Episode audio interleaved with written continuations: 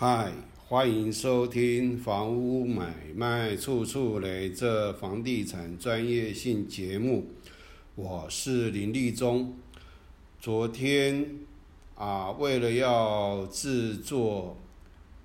分管协议和这个所谓的约定专用，那我也在网络上啊搜寻了一些资料。那这里面呢，有一个。法院的判决。那我今天这一集的目的呢，是要抛出一些啊不完整的资讯，让听众呢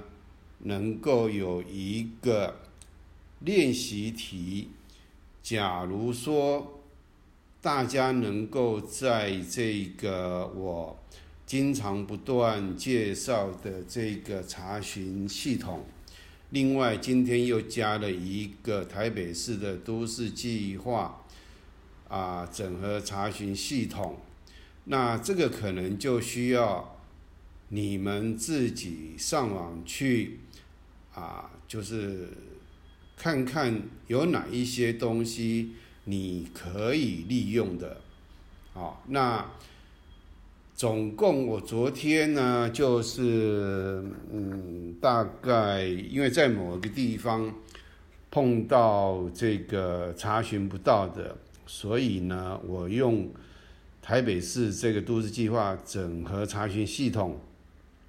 进去查以后，那也不确定说是不是就是我要查的这个资料，那我是把四个系统。啊，彼此之间做一个彼此之间的一个互相的啊，应该讲说彼此之间的查证，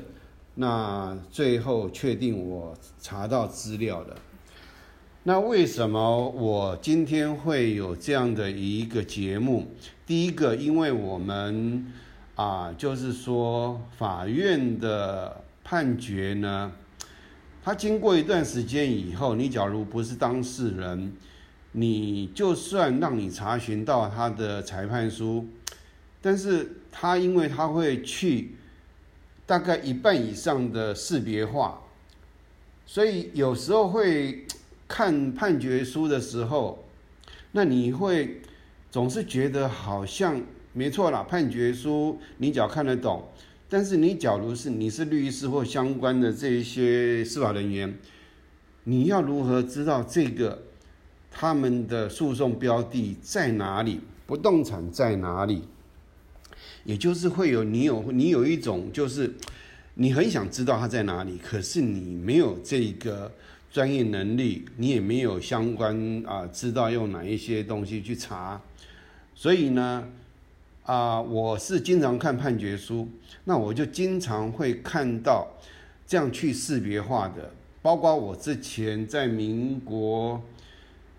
九十六和九十七还九十八，反正就是说这个中间我有三个诉讼，一个是在三重，啊啊，以前叫板桥地方法院。现在改成新北市地方法院三重简易庭，那我那个已经很久了，我当事人。可是呢，开始的时候他有把我的名字还一些基本资料有传到那个司法院的网站上面。可是当我这次诉讼，我必须要找到我的东西，那我自己找不到，我自己查询不到，那我就跑到新北市地方法院。提供我的相关的身份证各资，他查出那个判决案号，然后当然也要把对方的名称啊，然后呢也要提供给他，他会核对。对了，好，包括我自己本身，我自己那个东西，我有一段时间记忆力有一点模糊了，不是完全模糊，因为我自己打的官司嘛，那个我是败败诉的，那我自己要。提出来有需要之后要给法院，啊，就是当证明用的，也就是我自己当事人，我自己都没有办法看到完整的这个资料。那法院判决经常是这样子，你假如说以后，啊有看法院判决，有机会的话，你能力足够，或者是说有时候我们的一些新闻啊，他会说啊，这个内湖哪里某某如何如何，那你这个记者他或者是为了各自的问题，或是呃有有些是他虚构的啦哈，那不管如何。也就是你如你如何能够利用免费的政府的网站，那把它啊你看到的资讯，去把那个的，好这个案子的正确地址查出来，那你查出来的目的在哪里？你你这时候你要去看他的资料的时候呢，你才会很有印象，甚至你就可以到现场去看，啊这个房子到底是。啊，怎么状况？那我今天当然这个啊，这个题目啊，我会把一些相关的资料放在这个我的节目下面的啊叙述栏里面。那你就按照这样，你们有兴趣的话，那只要你们能够啊答对了，找到资料了。那请你在我 Pockets 上面留言，那我会呢，就是啊，一段时间以后，我的节目会转成有订阅制。那也就是说，假如订阅，我订阅缴一年要两千块，那我会你答对了，我会给你半价优惠。啊，你虽然说是啊定两千块。可是，我可以把我的获得的这个呃报酬呢，我把那个一半，我可以退还给你啊。那这个目的是希望说，第一个我们之间有互动啊，第二个啊，有时候你们要练习也不是那么容易，所以我今天就是啊，做出这样的一个互动性的互动性的节目，那。当然，你们啊，比如说我昨天也花了大概一小时才才找到正确的地址。那我不知道你们需要花多少时间，但是这个呢，也就是说，因为免费网络系统，我是使用的都已经非常熟悉，几乎烂掉了，滚瓜烂熟了。那唯有你在很熟悉的情况之下，你才有办法去反映我我现在这个边哪边我要从哪边进去，然后顺序如何，然后碰到状况你要如何去排除，然后去找到我抛上去的四个网路呢？是我昨天用到的。那目的是第一个，你一定要听我的节目。你假如不手动去操作，不去练习，那你基本上。听了效果有限呐，好，那也就是这个题目是我啊定下来的，那我把那个判决上面的必要的资料呢留下来，那就是线索啦。你们依照这样线索去找，找到这个正确的地址。那这个我想哈，这个以后还会。有这样的互动练习题，那假如你有兴趣，你有时间，